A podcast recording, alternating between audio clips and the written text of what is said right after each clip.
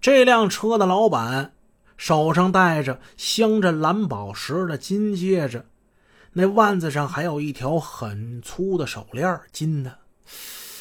嗯，汪家里不禁是怦然心动，他快步走了过去，对着车里的二人说：“哎呀，我们厂的领导啊，要买一辆车，呃，麻烦你们二位把车开过去看看，行不行啊？我们领导出手很大方的。”即使不买，也不让你们白跑啊！给你们两百块钱，你们看行不行？这汪家里跟谁说话呢呀？正是受害者田小光。田小光把这辆桑塔纳从河南买来，已经有一个多月了，至今还没出手，压着一大笔钱，心里挺着急的。听汪家里这么一说，他跟田明红交换了一下眼色，当时就同意了。让汪家人、汪家里先后上了车，坐在后排座位。就这样，两名匪徒利用对方急于卖车的心理，很容易的就把他们给骗走了。桑塔纳开得挺快，这辆车沿着魏公街，就向于洪区南塘种机示范场那个他们很熟悉的偏僻地方驶去。当这车开到机场南面的路上，汪家里环顾四周，一个人影都没有。他用胳膊碰了一下汪家人，汪家人会意，二人暗中从腰间就把手枪给拔出来了。停车吧，到地方了。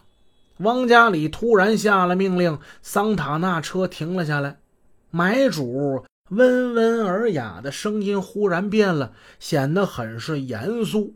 田小光、田明红莫名其妙的回过头来，他们大吃一惊。两只乌黑的枪管已经对准他们的脑袋了。别动啊！你们俩谁都别动，不然我就开枪了啊！我不跟你们来客气的。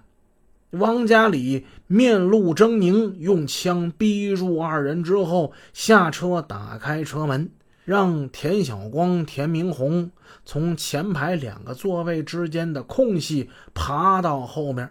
田小光、田明红先后从前座那空隙爬到后边之后，汪家里现在是怎么个姿势呢？他右腿在车外，左腿在车里边，膝盖跪在。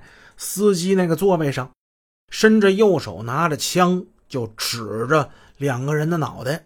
那汪家人呢？汪家人早下去了，他从后排座现在已经坐到副驾驶的位置上了。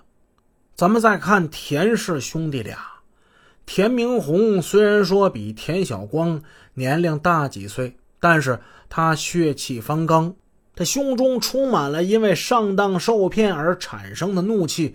更不甘心被眼前这两个劫匪持枪在这威胁着，被他们俩使来唤去。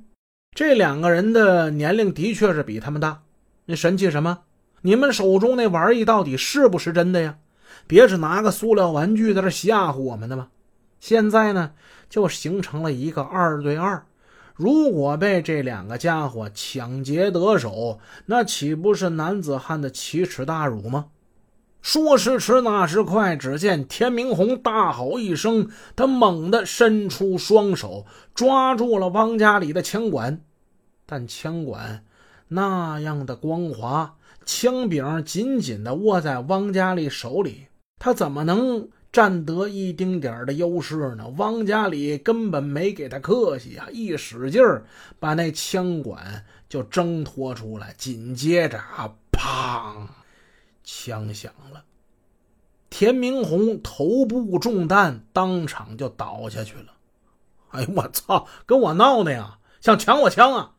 汪家里犹不解恨，他又向已经倒地的田明红连开两枪，然后调转枪口，向那个已经被吓傻了的田小光头部啊，砰，也开了一枪。田小光应声倒下，一看老三开了枪了，他二哥也也不甘示弱呀，借这个机会我过过瘾吧。他也扣动了扳机，开了一枪。汪家人觉得挺过瘾的，他抓过他三弟的枪，他心想：三弟子弹多，用他的打吧。